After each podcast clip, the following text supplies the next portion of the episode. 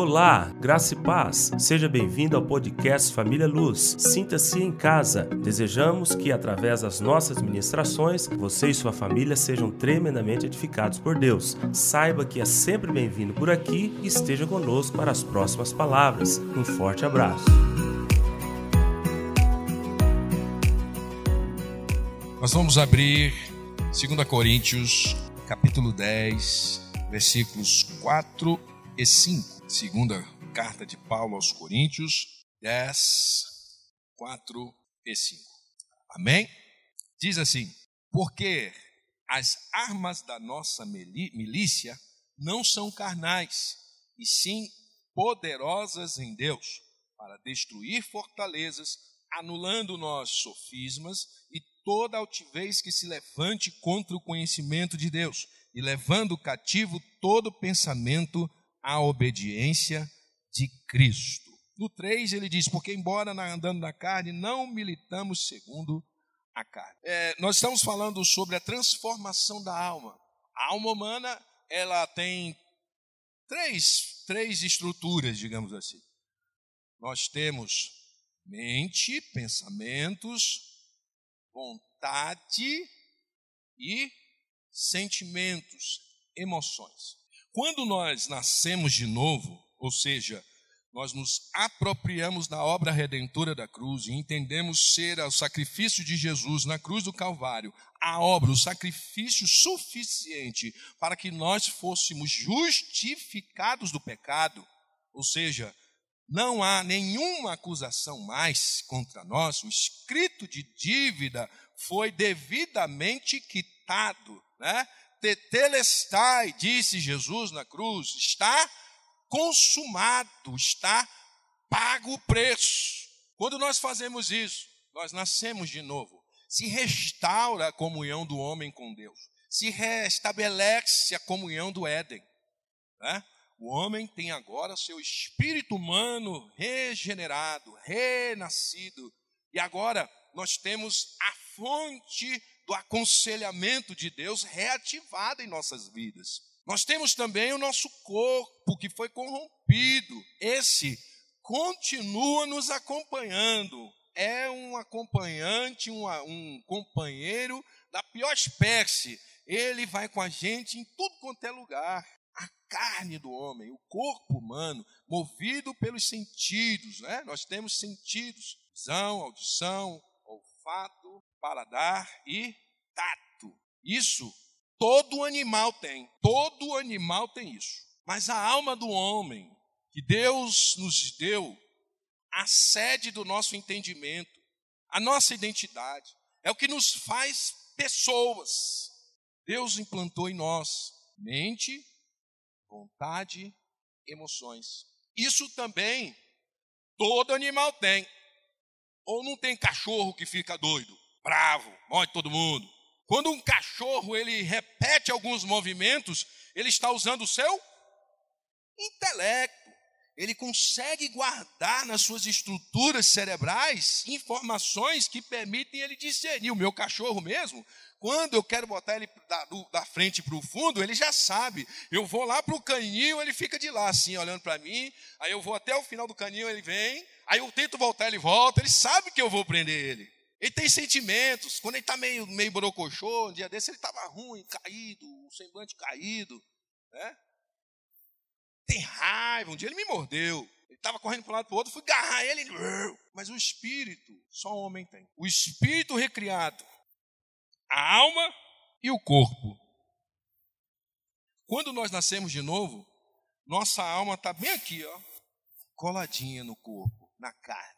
Quando nós nascemos de novo, nasce o espírito.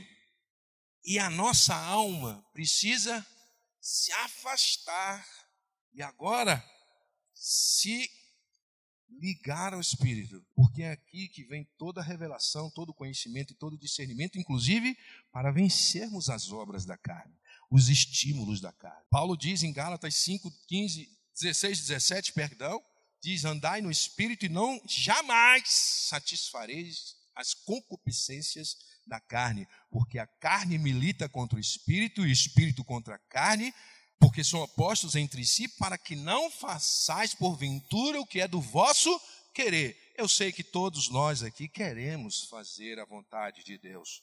É vontade. É desejo nosso agradar a Deus. Mas nós temos algo que nos atrai, que nos puxa, que tenta trazer a alma para perto, para influenciar a nossa vontade. Mas quando nós estamos alinhados com o Espírito, a nossa vontade passa a ser a vontade de Deus. Porque agora não estamos mais sujeitos aos barulhos, à confusão e aos apelos da carne, mas sim agora nós temos ligação direta com o trono de Deus e ele fala no nosso homem interior. Paulo diz em Romanos 7 que ele, pelo homem interior, ele tem prazer nas leis de Deus. O homem interior é esse nascido de novo, que precisa tomar lugar na nossa vida, que precisa governar a nossa vida, que precisa, na hora de tomar as decisões, de fazer as escolhas, ele é quem tem que ter a palavra final. Mas isso é um processo. Esses dias eu fui ler a respeito do cedro do Líbano. Eu estava lendo os Salmos 1, e estava lendo o Salmo, se não me engano, 27. Eu sei que é muito falado o cedro do Líbano. Justos crescerão como o cedro do Líbano.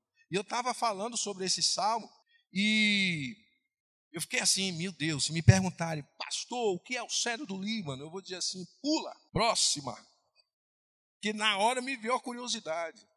O cedro do Líbano está na bandeira, inclusive, do Líbano. Mas como representação de orgulho, altivez e permanência, eternidade. O justo, quando cresce como o cedro do Líbano, o cedro é uma árvore que ela só começa de fato a crescer com quatro anos. Ela tem uma raiz de um metro e meio com um broto apenas, mas a raiz de um metro e meio. Ela tem em média 20 centímetros de crescimento anual. Ela pode chegar a 50 metros. Eu fui fazer a conta, dá 250 anos. Ué, mas o justo crescerá como o cedro do Líbano? Eu pensei que era um negócio mais poder de Deus, né? Porque com Deus é de fé em fé, de experiência em experiência, degrau por degrau, passo a passo, de glória em glória, mas nos tornamos inabaláveis, majestosos uma árvore frondosa tem uma beleza diferenciada. E essa transformação exige de nós disciplina. Como é que o diabo faz para nos impedir de alcançar o crescimento que Deus quer que nós alcancemos? A palavra do Senhor diz em 1 João 5, 18, que o maligno não nos toca. Aquele que é nascido de Deus guarda a cada um de nós ali está aquele com A maiúsculo, falando do Senhor Jesus. Ele nos guarda e o maligno não nos toca. Pedro diz em 1 Pedro é, 5, 18 também, salvo engano. Deixa eu olhar aqui, salvo engano o que, rapaz? Vai chutar onde é aqui, ó. 5, 18. Ele diz que o nosso adversário anda em derredor, rugindo como leão, buscando a quem tragar. Quem já assistiu os leões caçando nas savanas africanas? Cada grupo tem um, uma, uma missão. E o objetivo é fazer com que um membro do rebanho que seja se afaste, corra para o lado errado, para que ele, eles possam devorá-lo. O diabo não pode nos tocar, mas pode nos confundir pode, com as suas estratégias astutas, nos levar à frieza espiritual, à apatia, ao engano, a sairmos do centro do rebanho e irmos para o derredor, que é onde ele está atuando. E ele vai fazer isso atacando a minha, a sua mente. Por isso, a nossa mente é um campo de batalha. Na nossa mente, quando nós lemos 2 Coríntios 10, 4 e 5, fala de fortalezas. Nós construímos fortalezas em toda a nossa história distante de Deus. até que Deus, até que nós sejamos redimidos, estruturas mentais foram construídas e precisam ser destruídas. Paulo, quando fala em fortalezas, destruir fortalezas, ele está se referindo ao general Pompeu Magno, que no ano 67 foi chamado para atacar, para defender Roma dos piratas. Roma trazia especiarias, mantimentos, riquezas do Oriente para, para a sede da capital. E os piratas, eles atacavam os navios. Mas eles se aquartelavam em fortalezas no, no alto do penhasco. Quando a comitiva passava, eles desciam para atacar, davam grandes prejuízos, matavam pessoas. E esse general foi chamado com a missão de, em três anos, acabar com essa farra. Ele fez isso em alguns meses. Sabe por quê? Ele atacou as fortalezas. Ele atacou as fortalezas. E aí acabou a pirataria. Nós temos estruturas, fortalezas na nossa mente, de onde saem os piratas, para nos abater com pensamentos recorrentes, com pensamentos de fracasso, de derrota, melancólicos, depressivos. E depois que ele nos embaraça a caminhada, que faz a confusão, eles voltam para essas estruturas. Ou alguém aqui não já passou por momentos de dificuldade, perdeu o sono, aquela coisa toda, ficou angustiado e de repente lá você conseguiu se livrar daquilo, daqueles sintomas. E por algum tempo você achou que estava curado, que estava resolvido, e depois de alguns dias ou meses ou anos, esse gatilho foi acionado e os piratas saíram novamente e te abateram. Essas estruturas, elas precisam ser demolidas. De que jeito? Indo num psicólogo, num psiquiatra, faz parte. Mas o apóstolo Paulo diz que essas estruturas, elas só vão cair com as armas espirituais. As armas da nossa milícia não são carnais, não é na, na força do pensamento, não é no pensamento positivo, não é na meditação, não é em nenhuma outra forma que não sejam as armas espirituais que nos foram dadas graciosamente para guerrearmos contra todo pensamento que se levanta contra o conhecimento de Deus. Você, meu irmão e minha irmã, redimido, lavado e remido pelo sangue de Jesus, Deus já lhe deu as armas para que você trave essa batalha contra esses piratas que atentam contra a sua qualidade de vida, contra a sua fé. Já lhe foi dado, já lhe foi graciosamente dado. Basta revelação. Porque quando ele fala de, que as armas da nossa milícia não são carnais, a palavra grega para milícia é a origem da palavra estratégia. Eu preciso ter conhecimento que eu tenho as armas, mas eu preciso saber o que fazer com elas. Tem crente nascido de novo que sabe que tem as armas, mas não as utiliza, porque não sabe o que fazer, não sabe como guerrear. Primeiro, porque não pratica a guerra espiritual, não busca conhecimento. O pastor Zé Mateus é o catedrático na batalha, na libertação, e eu estou acompanhando ele no, no acompanhamento com a senhora. E ele é bom que ele começa e depois joga na, nos peitos da gente, né? Ele só faz assim, ó. Eu, eu já fico de cá assim, nossa, ele vai me chamar. Aí o pau quebra. Né? Ele falou para mim assim, pastor Paulo, eu acho que vai ter reunião lá no inferno esses dias, porque eu, eu vou lá, né? Mando queimar espada, tal, anjo, aquela coisa toda. E você é Bíblia o tempo inteiro. A palavra do Senhor diz, e tal, a palavra do Senhor diz, cala a boca, que a palavra do Senhor diz assim, assim, assim, assim. Ela é remida, lavada pelo sangue. Quando Jesus gritou, Tetelestai, está consumado, pagou o preço por ela, blá, blá, blá, blá. Os caras, não vou mais não. Esse cara aí fica só com Bíblia na minha cabeça. Mas Deus nos deu todas as armas necessárias para travarmos essa batalha. Nós, Deus nos deu uma armadura Efésios 6, 10 ao 17, não pode ser apenas uma, um, um, texto para a gente ficar recitando. Primeiro, que quem está na batalha não tira a armadura. Ou você já viu alguém uma, no, compondo um exército, num campo de batalha, tirar a roupa, botar um pijama para dormir no seu horário de descanso? Ah, não, eu sou médico, eu não, não pego em arma. Oh, oh, oh. Você vai precisar, negão.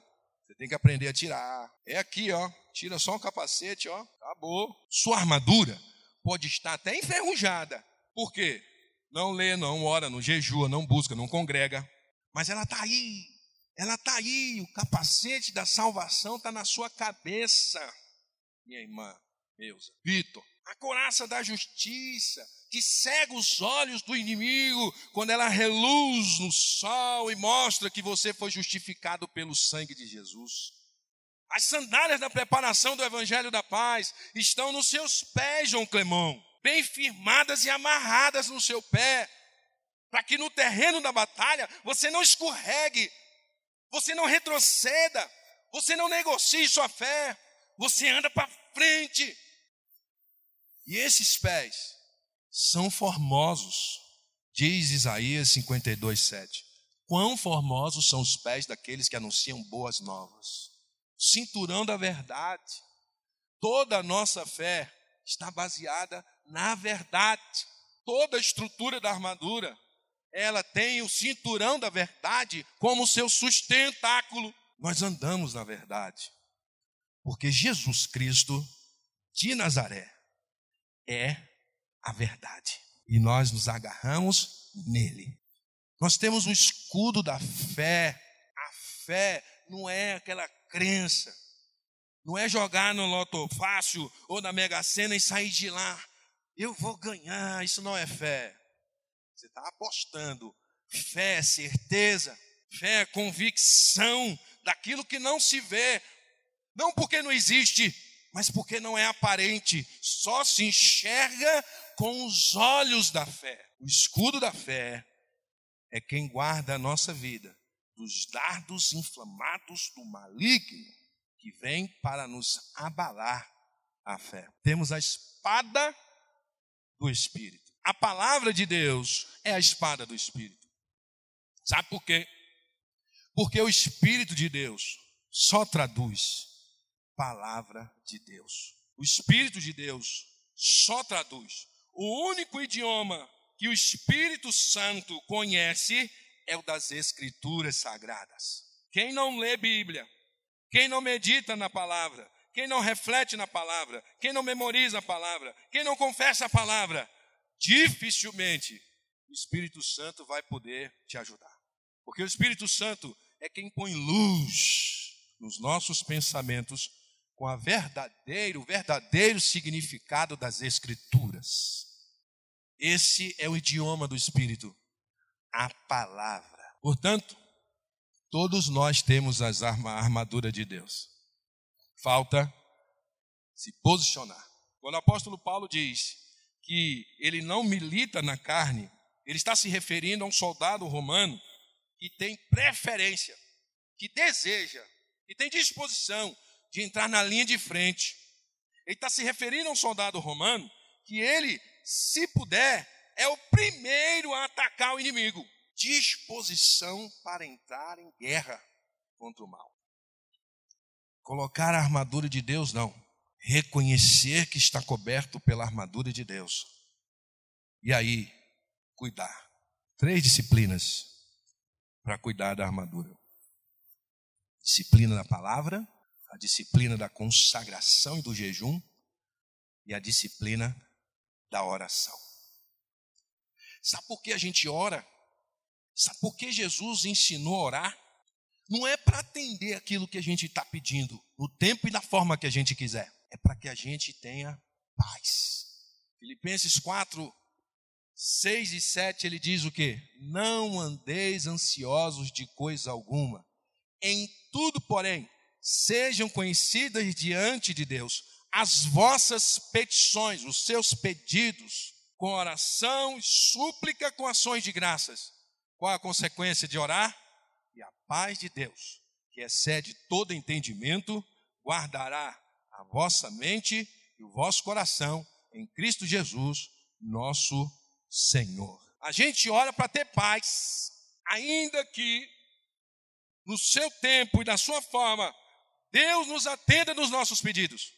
Mas no momento que entramos na presença de Deus para pedir, orar, fazer qualquer coisa diante de Deus em oração, o que Ele vai produzir de imediato em nós é a paz que excede o entendimento. Muito melhor. Porque é paz em meio à guerra. É a paz em meio à tribulação. É a paz que nos permite perseverar, andar para frente, continuar a nossa jornada. Então nós não podemos dar espaço para o diabo com uma mente não renovada. O que é uma mente não renovada? Uma mente que ainda preserva, cultiva estruturas que não agradam a Deus.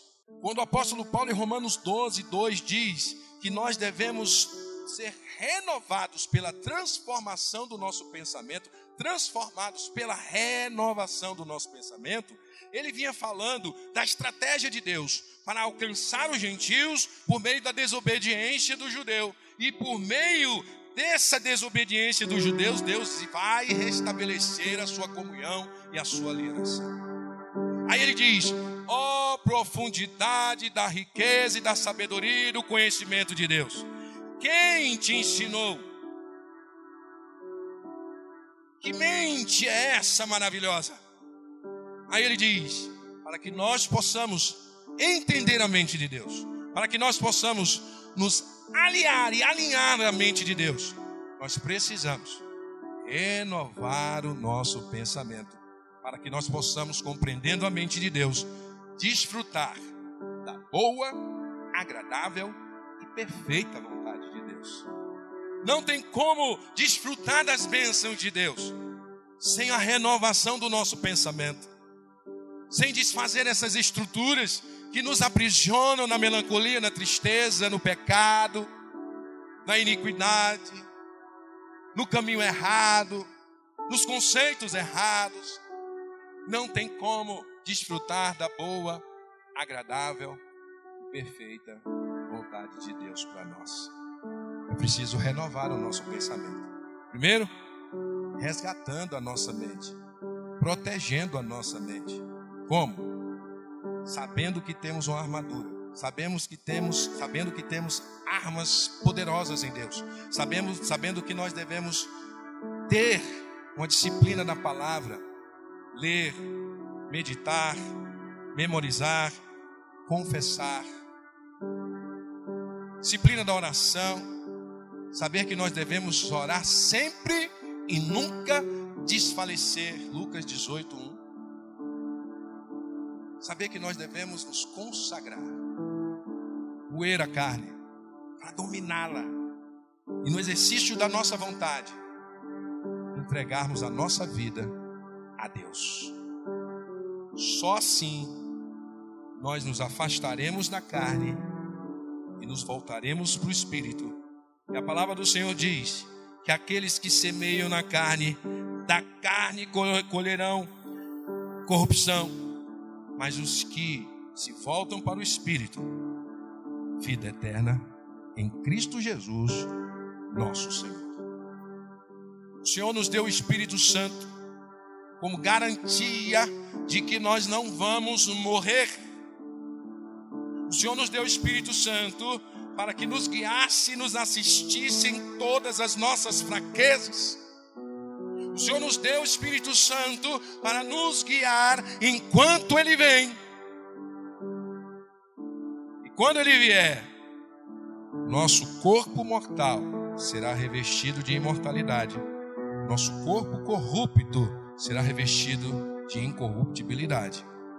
E viveremos, corpo, alma e espírito, alinhados com os planos e os projetos de Deus nas moradas celestiais, que é o nosso lugar.